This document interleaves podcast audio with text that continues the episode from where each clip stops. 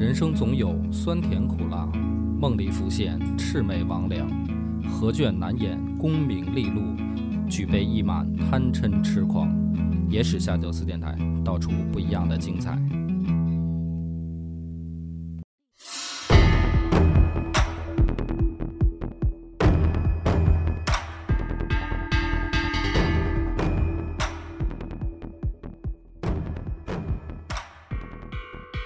好，欢迎收听《野史下酒》，我是主播恶霸波。我是默默，这回故事呢，咱们就紧接着上回，上回讲到了说，呃，新罗那边呢又发来了求救的急奏，啊，自己这边出事儿了，让这个高丽和百济联合给揍了。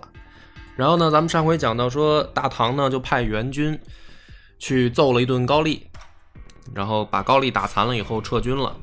哎，结果没想到呢，这新罗又上表请援啊，结果发现是百济单独也能揍他。啊，这回故事呢就紧接着这儿开始。那么我们先点出来一个很重要的信息，这一集的信息，这一集我们即将就是听到的是一场四国混战。四国混战，四国混战哪四国？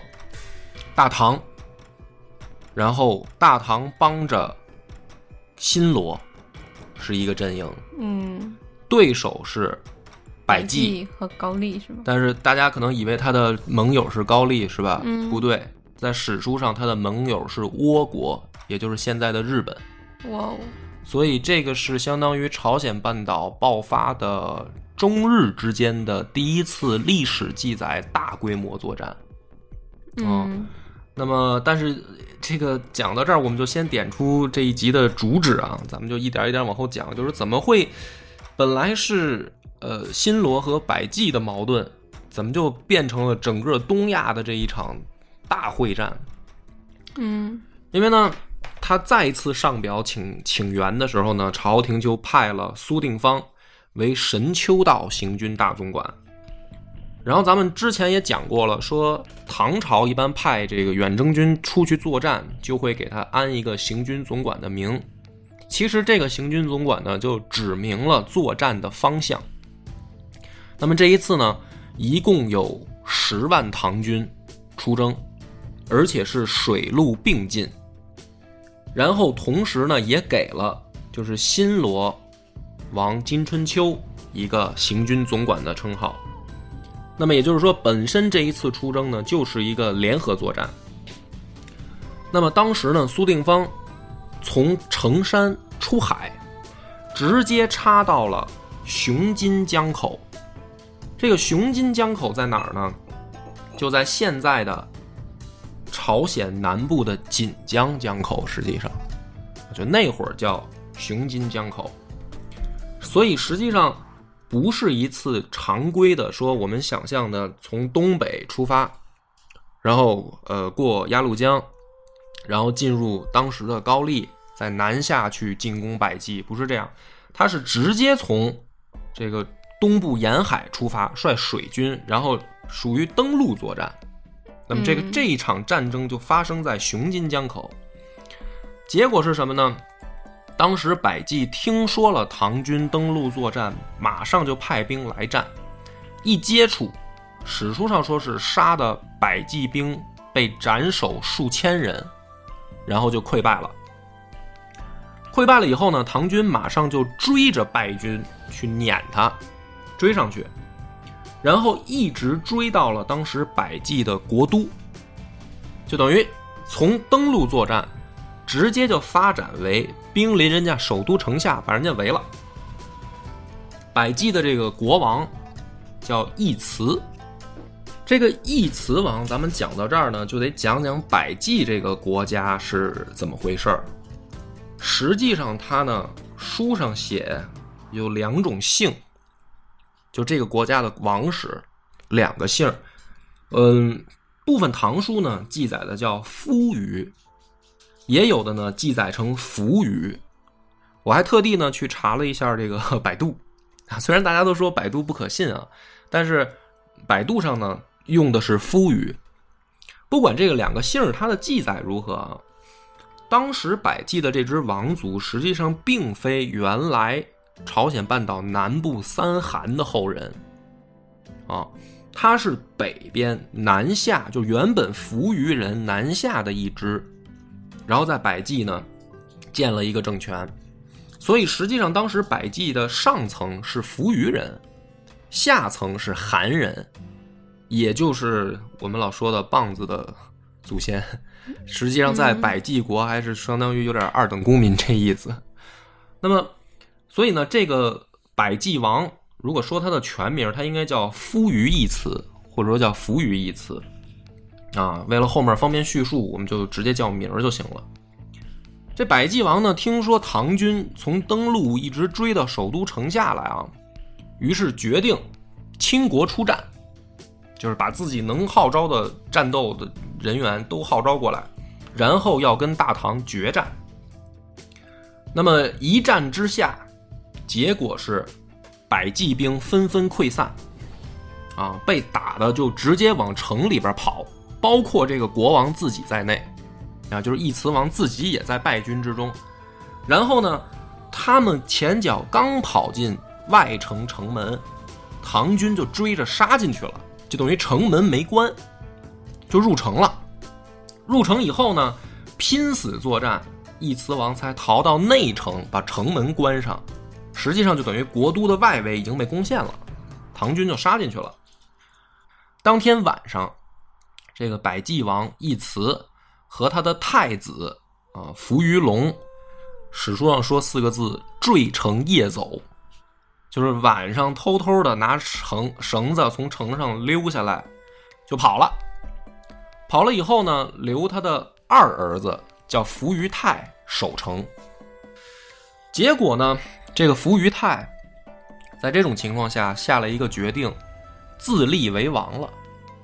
那么这种情况下，我们就要分析一下，说其实啊，在这个中国历史上也出现过类似的情景，比如说啊，这个国王或者这个当家的跑了，留下来一个这个背黑锅的，这个背黑锅的人要想防守住，他就得名正言顺。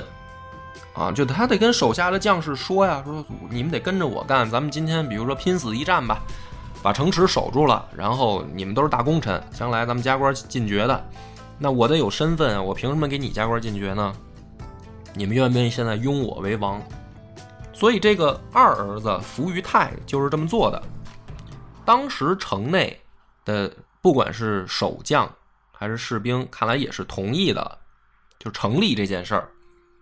结果还是在同一天晚上，就是这个太子扶余隆的儿子叫扶余明，啊不叫叫扶余文，这个就等于相当于义慈的孙子，拉着自己的亲信说了这样一段话，说你看爷爷和我爹呢，现在都跑了，城中呢留下我叔父防守，但是叔父现在自立为王了。那么，就算叔父能把唐军击退，我们父子也肯定没法自存了。那左右一听说是这么个理儿，对，就是您这一支算是彻底玩完啊！不管输赢，要不然唐军打进来，咱投降，你也是一个俘虏；要不然把唐军击退啊，你叔叔继续延续这个王室的这个血脉，您还是到时候得得想办法。得得保命，那怎么办呢？说干脆这样吧，就是这位太子的儿子带着他的亲信又顺城绳子从城上爬出来，这回爬出来也不跑了，直接跑到唐唐军的大营投降。结果呢，他这么一开头呢，陆续说城中有好多老百姓也顺着绳子爬出来了，你就说这个。太子的儿子都出去投降了，那就这是一个很明显的信号啊，就是看来是防守不住了呀，是吧？于是呢，在这种情况下，唐军说这是机会到了，抓紧攻城。所以这个接下来的事儿呢，有两种角度啊，一种呢就是说这个扶余泰看到大家都陆续跑出去投降嘛，于是呢干脆也就不抵抗了。就把城门打开，我请降。但是呢，也有一些史书里面有四个字很关键，说苏定方呢亲自到前线督军，然后做到了登城立制。什么叫登城立制呢？就是说您还没投降的情况下，我监督着士兵爬上城头，插上了旗子，就是攻城作战已经成功了。嗯然后你投降，这个意义就不太一样。但是呢，其实听到这儿，大家也都明白，就是不管怎么说，百济是肯定守不住了，啊，就是已经首都被拿下了。于是呢，等到他全面开城投降了以后，逃出去的义慈和他的儿子扶余隆也就回来了，啊，说我们请降。到这个节点为止，说百济旧有的五部，一共呢有三十七座郡城，大小城池两百多座，全部就向唐廷称臣了，投降了。然后呢，大唐在百济的这个境内设立了雄津、马韩、东明、金莲和德安五个都督府。那么这五个都督府呢，在这儿我们再多解释一句，它不是像大家想象的是说，啊，我们派一个军队在这儿维持当地治安，设一个都督府，而是接管了当地的行政权。就是用我们现在的理解，实际上这部分就是我们的领土了，你们的政权就已经完蛋了。这个都督府是有行政权的了。那么，在这种情况下呢，往首都报捷，就是我们已经成功的把百济消灭了，这就灭国了。实际上，然后留留下一个狼将叫刘仁愿啊，大家一定要这个名字还是需要记住的，后面他还有很大的作用。留他呢，防守和总体的来管百济的这个地盘儿然后呢，再派左卫中郎将叫王文度作为都督，然后带兵来辅佐刘仁愿。实际上呢，就是百济已经被征服了，然后派了两个这个军政大佬，主要是军，来当地呢，这个继续的颁布唐朝的政令。那么这个时候呢，就有变故发生。这个变故呢，就是往前倒一段，说之前啊，这个百济跟这个高丽本身关系就好，嗯他们在好的同时，他们同时就去向当时的倭国进行交涉，而这个时候的倭国，也就是我后来的日本，当时不叫日本啊，我们为了方便叙述，就还是在这这儿也把它叫日本。当时的日本呢，实际上是刚从部落形式的政权向封建制度转变，但是请注意，还没转变完成。就是再说直白一点，是一个非常落后的岛国，他们自己都还没有像现在的领土这样大，就是北边什么北海道、这个什么琉球群岛这些，都都没不是他们的。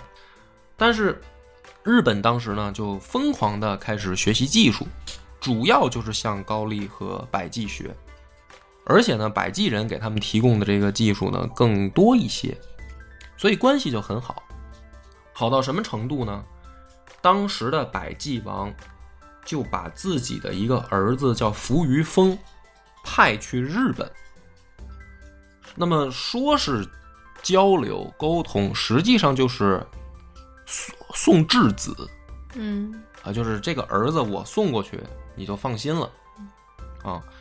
越是原始时期的国家，不管是封建的还是说这个部落的，都认这一套，就是他会非常认血缘。你不要跟我说，就你比如说咱们签个合同行不行？什么是合同 没有这概念。你要想让我相信你怎么办？你把你儿子给我送过来，我就信你。所以跟日本的关系当时就非常好。那么这个时间呢，就来到了我们刚才说大唐出兵把百济给灭了，整个他们的王室被俘虏了，就留了这么一个一脉，就是这个扶余丰，在本来说白了就是在日本当这个人质的，他还没回国。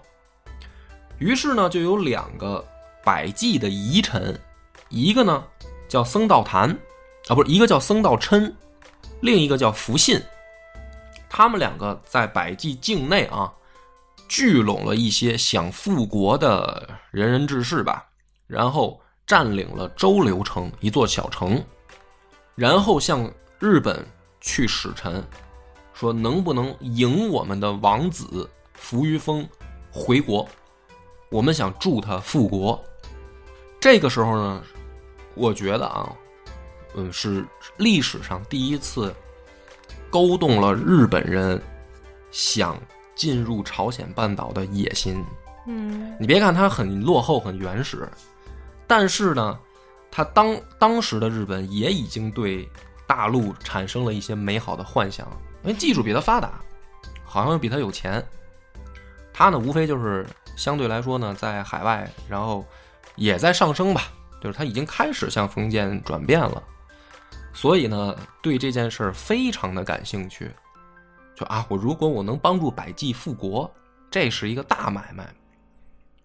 于是呢，就真的把这个扶余丰送回来，然后支持僧道琛和福信去复国。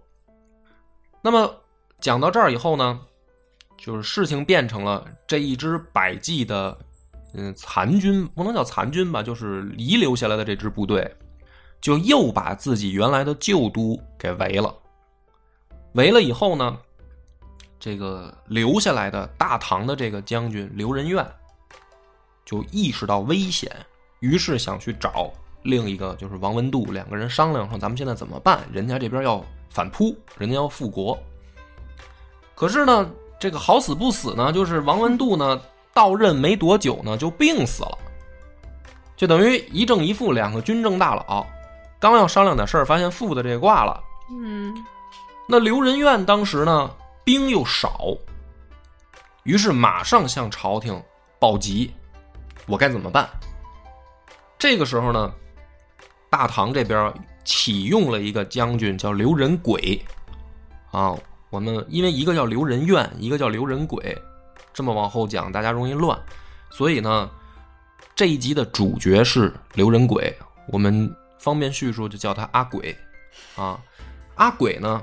当时是戴罪之身，也不能说重罪啊。他是在上一次出征朝鲜半岛的时候啊，他不是主主要的前线军官，他负责运粮食。结果呢，这个他负责的这支运粮队在海里面翻船了，嗯所以这个就是重罪，就是你等于你，呃，叫什么军中嘛。军法从严，你这个这么一批粮食让你在海里给玩丢了，啊，导致前线如果出现任何不利情况，是你是直接责任人。嗯所以呢，给他免官了，就是等于您带罪回家吧。这个时候呢，朝廷接到了刘仁愿的这个飞书告急，说我们这边有反扑趋势，然后我的这个搭档还挂了，于是朝廷起复这个阿鬼，说你。带兵去帮刘仁愿，那么这个呢，就赶上了，也是说阿鬼这个呃，正是点正的时候。本身呢，他是一个有能力的人。上一次呢，海里面翻船这个，其实呢，啊，天有不测风云，也不能怪他。其实，反正史书里面没有很指名道姓的说他是什么，比如说有重大失误啊，嗯，对吧？海上风浪本来就很很难测。所以呢，他本来就心里面憋了一口气，就是我必须要证明我能力。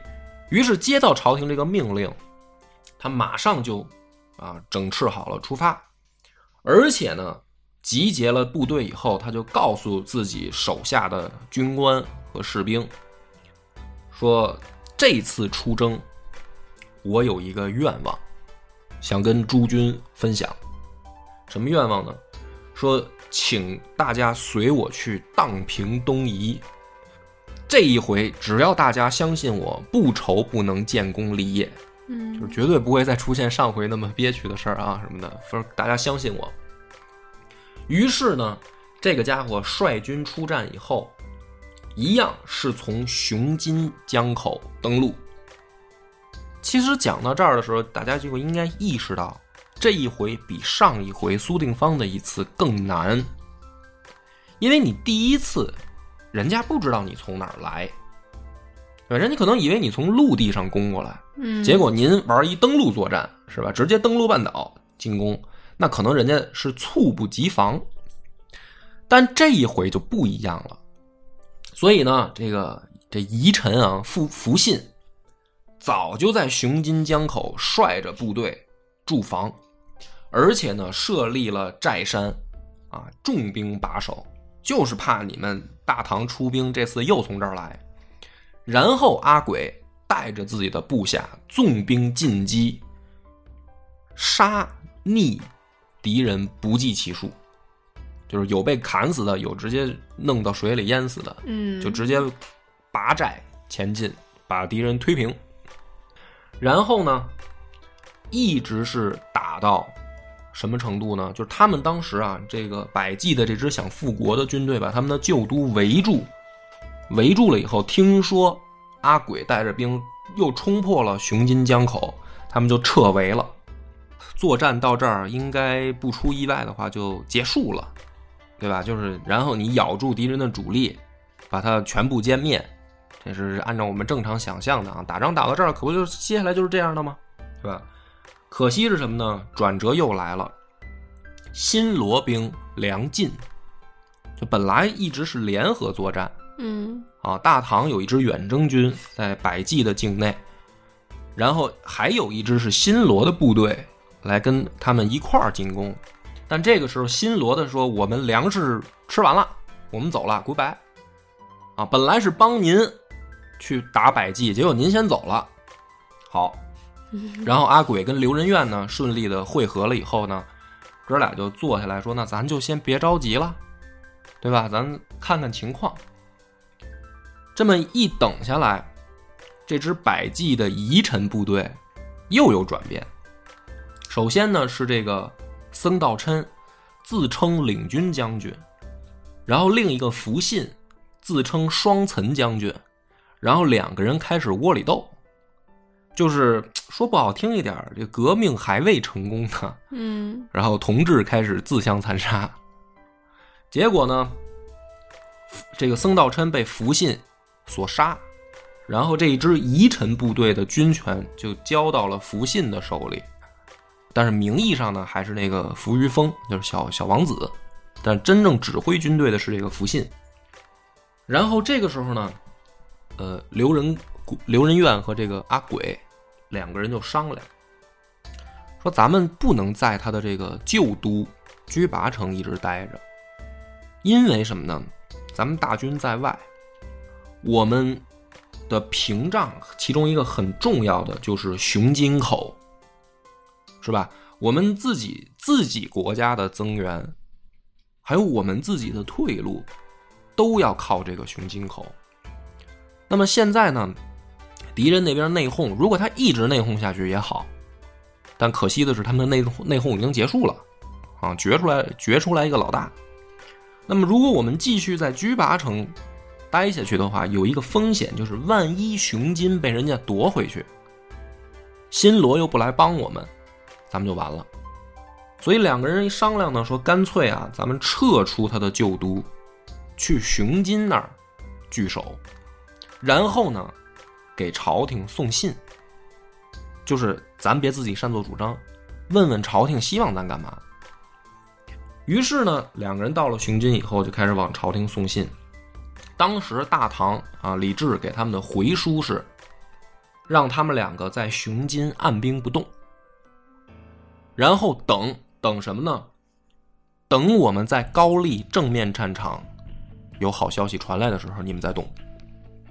另一面，李治马上派任雅相为霸江道行军总管。弃必合力为辽东道行军总管，苏定方为平壤道行军总管，然后速攻高丽。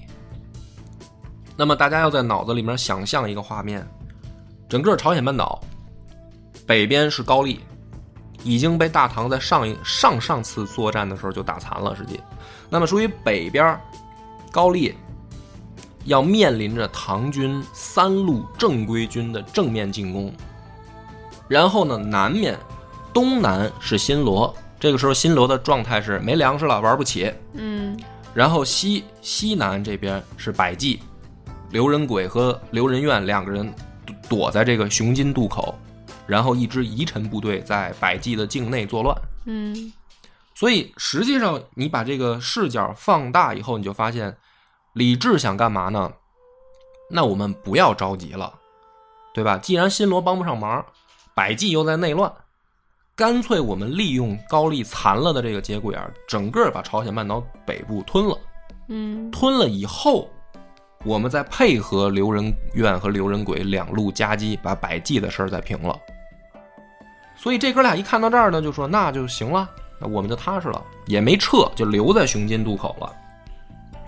然后当时呢，李治是属于心态有一点飘，干了一件事就改元龙朔，然后他要干嘛呢？御驾亲征。啊，他说我也想去前线，学他爹，啊，对，这个他爹当年的事儿，他都在脑子里面可能都都想起来了。然后呢，让他媳妇儿武媚娘给拦住了，说别呀，是吧？你走了我不放心啊，你不许走。那么这个只是一个小插曲啊，先讲这个北面高丽的正面战场，苏定方又是一马当先，连战连捷，就把平壤给围了。围了以后呢，另一路就是高丽的主力堵在鸭绿江上沿线，堵着任雅相这一军，不让他过来。嗯任雅相呢，当时一看这个情况呢，就不敢动了。渡江作战还是有危险的。可是另一路呢，就是契必合力这一路，本来就是少数民族将领啊，可能性子比较烈。说你怎么还不动啊？跑到这儿一看，说这有什么不能动的？当时天寒地冻，然后说鸭绿江上都结冰了。契必合力说：“那咱们就过去抽他呗，这你还怕啥？这已经不算是渡江作战了，这基本上就是陆地作战嘛。”于是带兵叫引众成兵，鼓噪而进。高丽兵被打得溃败，然后被契必合力追奔逐北，被斩首至三万级。然后，这个高丽全线崩溃。变故又来了，这个任雅相在军中病故，就等于又是一个相当于方面军的这个总司令病死了。然后又是因为咱们刚才讲渡鸭绿江这个时候，你其实就听到了，就是之前从隋朝开始最可怕的一件事就出现了，冬天来了。嗯冬天一来呢，整个这一支远征军又进入了无法再前进的状态，包括苏定方虽然把平壤城围了，又是久攻不下，打不进去。然后呢，就准备向这个朝廷啊发这个怎么说呢，就是前线的奏报。苏定方自己就是打算说，我可不可以撤下来了？如果再这么围下去，其实很危险。而好死不死的呢，又变故，就是新罗之前只不过说我们没粮食了嘛。那比如说这个时候，也许啊，唐朝还可以说你可不可以帮我一把？但是呢，新罗这时候又传来一个消息，新罗王金春秋也病故了，然后呢换了他儿子叫金法敏上位，然后直接人家就表态说，不光是没粮食，军队也不能援助唐朝。就是我们新王上位，内部不稳，不能向外作战嗯啊！这就是棒子的祖先们，就就这个就这个德行，嗯。然后呢，于是高宗下令，苏定方赶紧回来，啊，不要在那边再留了。另一边呢，就给这个刘仁愿和刘仁轨去书信。书信的主要内容呢，就是说，首先告诉你们一个坏消息。北面的正面战场平壤我们没拿下来，这是第一个消息。告诉你们什么呢？你们在雄津已经没有任何的援助了。那么给你们两条路，你们自己选。第一条路是什么呢？你们从路上由西边的百济穿越他们内乱地区，进入新罗国，然后呢，看看。这个金法敏愿不愿意留你们？这是第一个办法，就是来日再战。嗯，但是你肯定是不能待在百济境内了，太危险。你去新罗寻求庇护，那百济嗯能让他们待呀，能让他们过呀。那就是打过去嘛。嗯说白了，嗯第二个办法就是什么呢？顺着海路回国。嗯等于李治给他们去的这个书信呢，就是给了他一个选择，但实际上明确了一点，就是百济这个浑水咱们不趟了。嗯然后呢，主帅刘仁愿接到皇帝的这个怎么说书信以后呢，就开始琢磨选哪条路啊，啊，一个向东，一个向西，选哪条路。结果呢，这个阿鬼刘仁轨这时候冲过来，就跟刘仁愿说了一番话，是这一集最关键的一段话。他说：“第一个，大丈夫为国家计，有死无二，就先把这调定下来了。就我们作为军人远征到这儿了，本来就是抱着必死的决心我才来的。就是咱刚才讲了，他出征的时候说了，我要荡平东夷嘛，我要在这儿立大唐正朔嘛，所以他先把这地儿定下来，我就没打算活着回去，我不怕死。然后呢，开始分析，说你想想，咱们之前往朝廷去信，朝廷马上发了三路大军去北面进攻高丽，为什么？对吧？说实际上就是想对这个我们现在的视角里面的这个朝鲜半岛啊，就当时的这个高丽也好，百济也好，形成一个双路出击的这么一个态势，对吧？那么也就是说，实际上皇帝陛下的心思就是想把东夷整个收复。那么现在为什么不行？实际上是这个天时不在我方，被迫不得已，就是皇帝不是不这么想了，但是觉得赢面比较小，冬天来了。冬天来了嗯啊，那么一个呃一个不确定性的仗打不打，对于他那个层面上来说，那就是做最保守的打算。嗯所以会给我们下这样的令，你可以撤回来了。说，但是呢，我们是在前线的人，对吧？那么现在敌人已经认为我们要撤了，嗯，对，那么正是他心里面防守空虚的时候，其实这是第一点。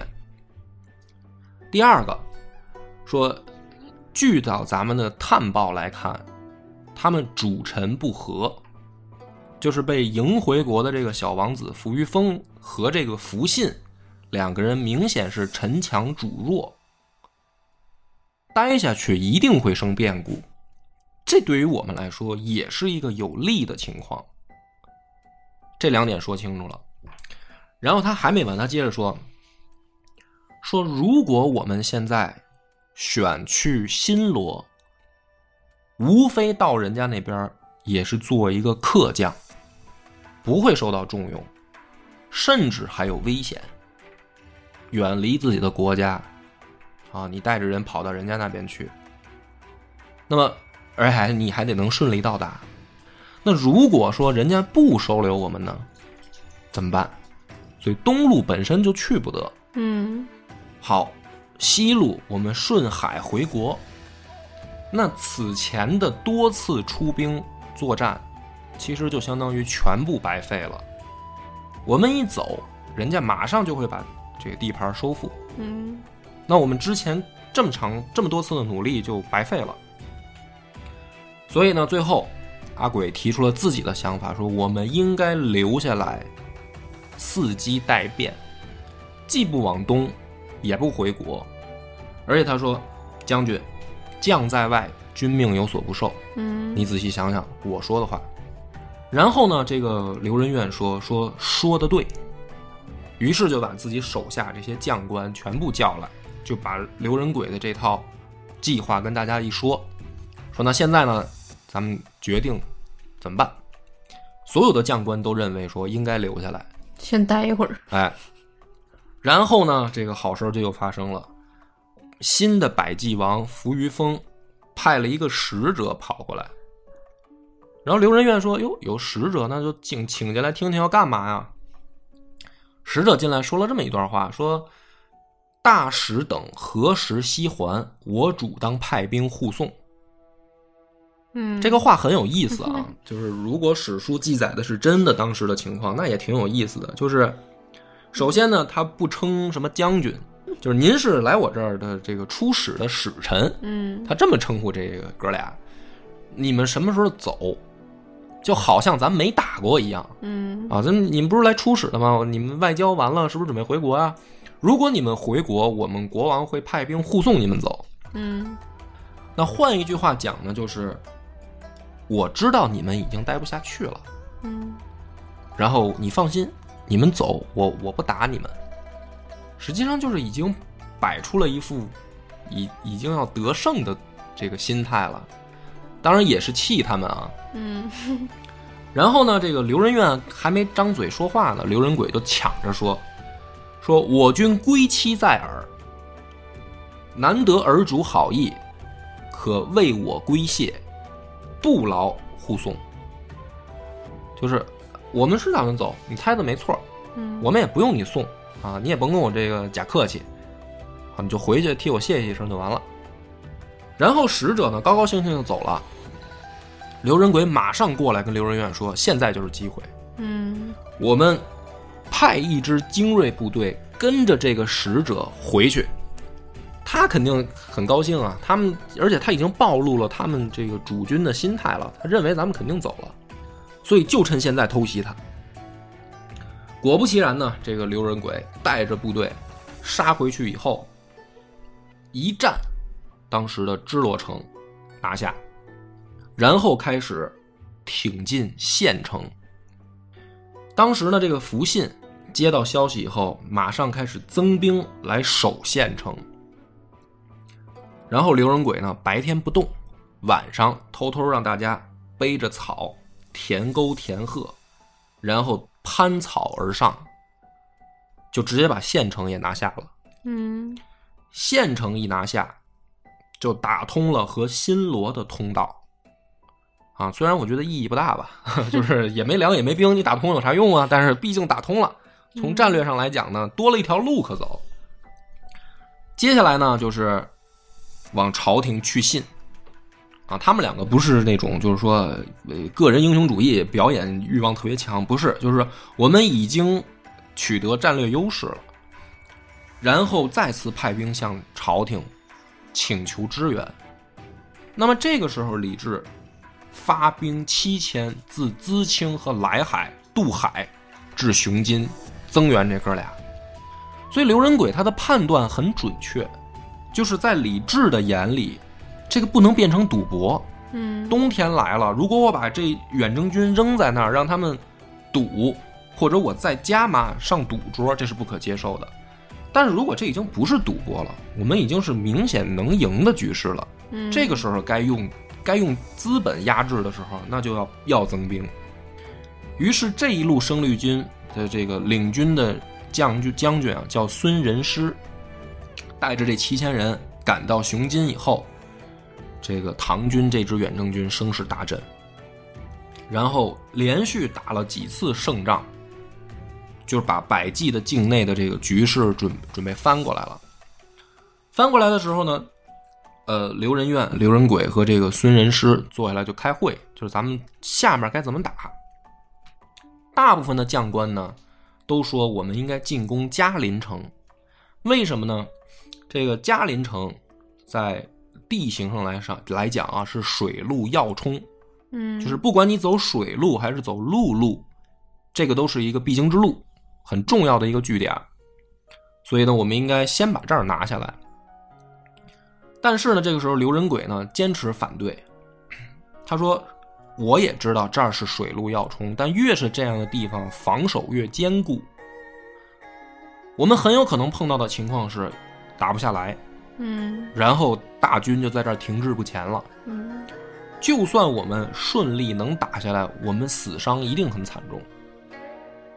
那么本来人就不多，就我们这一次所有的这个远征军加起来也才一万多人，本来人就不多。如果因为要拿下这个城池，我们再死伤惨重的话，后面怎么打？嗯本来你其实就是在人家地盘上作战。那大家就说说，那你既然觉得不行，你觉得这仗应该怎么打呢？刘仁轨说：“我们要直捣敌人的巢穴周留城，如果我们能快速趁他不备把周留城拿下，剩下的城会不战自下。就说白了，在战略上来讲，是一场直接的突击型的斩首，嗯就把敌人的直接最后重镇拿下来，或者说也可以叫决战了。然后呢，大家在他的这个怎么说呢？慷慨激昂下，一致同意了这次作战计划。兵分两路，孙仁师、刘仁愿连同着好不容易的这个上位的金法敏，就是这位新罗新王啊，走陆路。然后刘仁轨自己率水军从雄津江江口入白江，他准备走水路，沿着水路南下，再去跟他们的陆军会合。最后的目战略不是战术目标是周留城。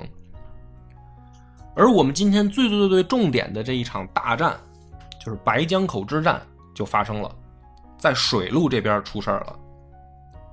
当时刘仁轨的这支部队一共就一万多人，他从雄金入了白江以后，到白江口的时候，惊奇的发现，对面遮天蔽日的舰队是日本人的，嗯。而日本人当时史料记载来了多少呢？四万人，全岛人都都 快来了，那倒不至于啊，那倒不至于。然后也堵在这个白江口，等于其实是一场遭遇战。嗯。本来唐军的作战目标是周留城，没想到在水军这一路上碰上强敌了，四万人。然后这个刘仁轨立刻下令的是全线进攻，他没有退，只也其实我都我甚至怀疑他搞清楚对面是谁没有。啊，其实是日本，日本这个时候是真被说动了，派了自己的主力，能动用的所有水军，甚至有一路野史专家，还不是咱中国的，是他们日本人自己的这个不能叫野史专家，人家在人家本国也是历史学家，说这一回是易水的他们日本的高级将领，甚至是天皇亲自来督战了，嗯。就是想登陆朝鲜半岛。嗯。结果在这碰上刘仁轨这个一万来人的水军，然后呢，史书记载的很简单，刘仁轨全线进攻以后下令火攻，在接下来一幕就很恐怖了，整个这一次火攻就把日本人这支四万人的舰队给点着了，说是一片火海，嗯烧死不计其数，然后打的日本这支舰队全军覆没。这是有一点想起草船借箭的那个场面了。但是呢，咱们这儿就细讲，因为这是这是好不容易今天讲到重点了啊。首先第一个，呃，有史料可查的是，他利用火攻很很具备优势的是，当时的唐军舰队在上风，然后这个人多的日本人在下风，所以放火呢是顺风烧过去。然后这个史书上写的呢就很很具有文学色彩，就是祝融施威，风移助阵啊，就是就是有火有风嘛，嗯，然后就把这四万人烧烧的不行了。但是另外呢，咱们再来讲，就是说，就算假如说不用火攻硬打的话，恐怕日本人也不是对手。就是到现在可查的资料或者考古发现，当时唐朝的舰队啊，造船技术承袭自隋朝的，已经能造三层至五层的大船。嗯而且这个船上呢，呃，船身周围有拍杆儿什么叫拍杆儿呢？就是那种顶上有重物支着，然后一个很长的杆子。如果小船接近的话，这个拍杆儿旗下就能把接近的船砸翻。哦然后，因为它三至五层的大船高啊，然后我们的弓弩手还不是弓箭手了，弓弩手可以像在城墙上防守一样往下射箭。哦然后这样的船队虽然有一万人，但是有一百多艘战船，其中这种三至五层的大舰也有十多艘起码，当然也有小型的快艇跟蒙冲这些。嗯而日本人这个所谓的四万大军来的就没有一艘这样的大船那会儿还不行。啊，一个刚刚从原始部落 向这个封建国家过渡的一个这个岛国，能凑出来这个就已经不错了。嗯那很多可能他们的主要的这个作战的都是渔船，不是说没有战舰，肯定有小战舰，嗯，而且据说是他们的大一点的战船也能坐五十人啊，这就算厉害的了。但是可能呢，划到我们跟前来也是被要么被拍杆砸落，要么被居高临下的这个弓弩手射成筛子。嗯那日本人他的当时在水上作战也是弓箭，但是还是同样一个问题，我们如果船大，一个是从上往下射，日本人是仰射，就算不放火烧它，想打赢这支一万人的部队也不容易。嗯而且当时呢，这就咱都不说，比如说铠甲、弓箭的这个什么箭头，是吧？然后用的什么刀，你都别说。如果我们这边没有放火的话，您能不能爬上来都是回事儿。你爬上来了，你又能不能占占领这条船也是回事儿。然后还得说水上作战，船大还有一个优势，我能撞你啊。嗯，你小船是来撞我，大船是不太现实的。那么，所以不管怎么说吧，日本这一次是惨败，就是据说是四万人全军覆没，所有高级将领被俘虏，然后很顺利的刘仁轨登陆和陆军会合。接下来的一幕呢，就是百济王这个扶余丰只身逃到高丽去了。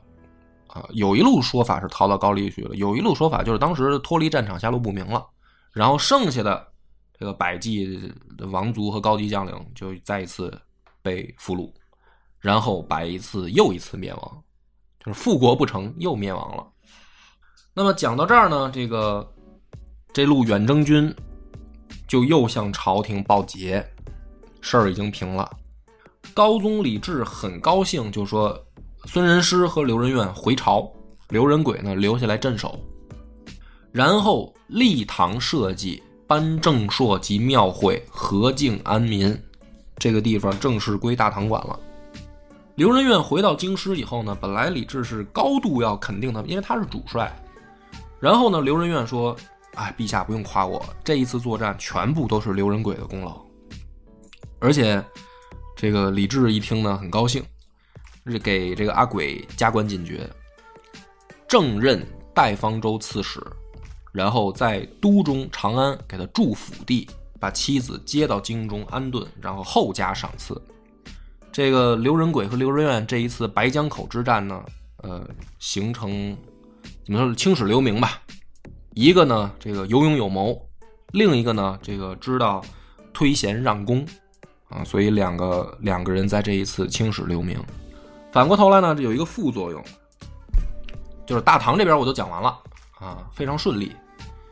副作用是这个时候的日本回去以后开始痛定思痛，就是原来我们和大陆王朝的差距如此之大嗯，我们太落后啊，了。四比一打水战，让人打得全军覆没，就没想到啊，不是说野心破灭的问题，而是直接进入了自我怀疑。从这儿开始，日本不停的派使者来大唐道歉，就是我们、嗯我们我们想想多了，不好意思，大哥，我错了。道歉以后呢，然后开始从其实从这儿开始，陆陆续续的往大唐派遣唐使，来干嘛呢？学习学习学习。对，说是学习，实际上就是因为被打疼了，来想把大唐的技术带回去，有一天再战。嗯，这个时候是这么想的。那么本身呢，这个打到这儿的时候，李治就想，我要不顺手就把高丽给收了吧，因为这南边百济跟新罗就相当于搞定了。百济是我们自己地盘，新罗是称臣，大唐是这样，你称臣就可以了。那就是南北夹击，等到来年开春，我们就把高丽给灭了，不就完事儿了吗？整个朝鲜半岛就都归我们了。结果呢，西边铁勒部又造反，那么大唐没办法，只能把在东边的注意力再转回西边。啊，那么预知后事如何，且听下回分解。我们的微信公众号叫“柳南故事”，柳树的柳，南方的南。如果还没听够的朋友，欢迎您来订阅关注。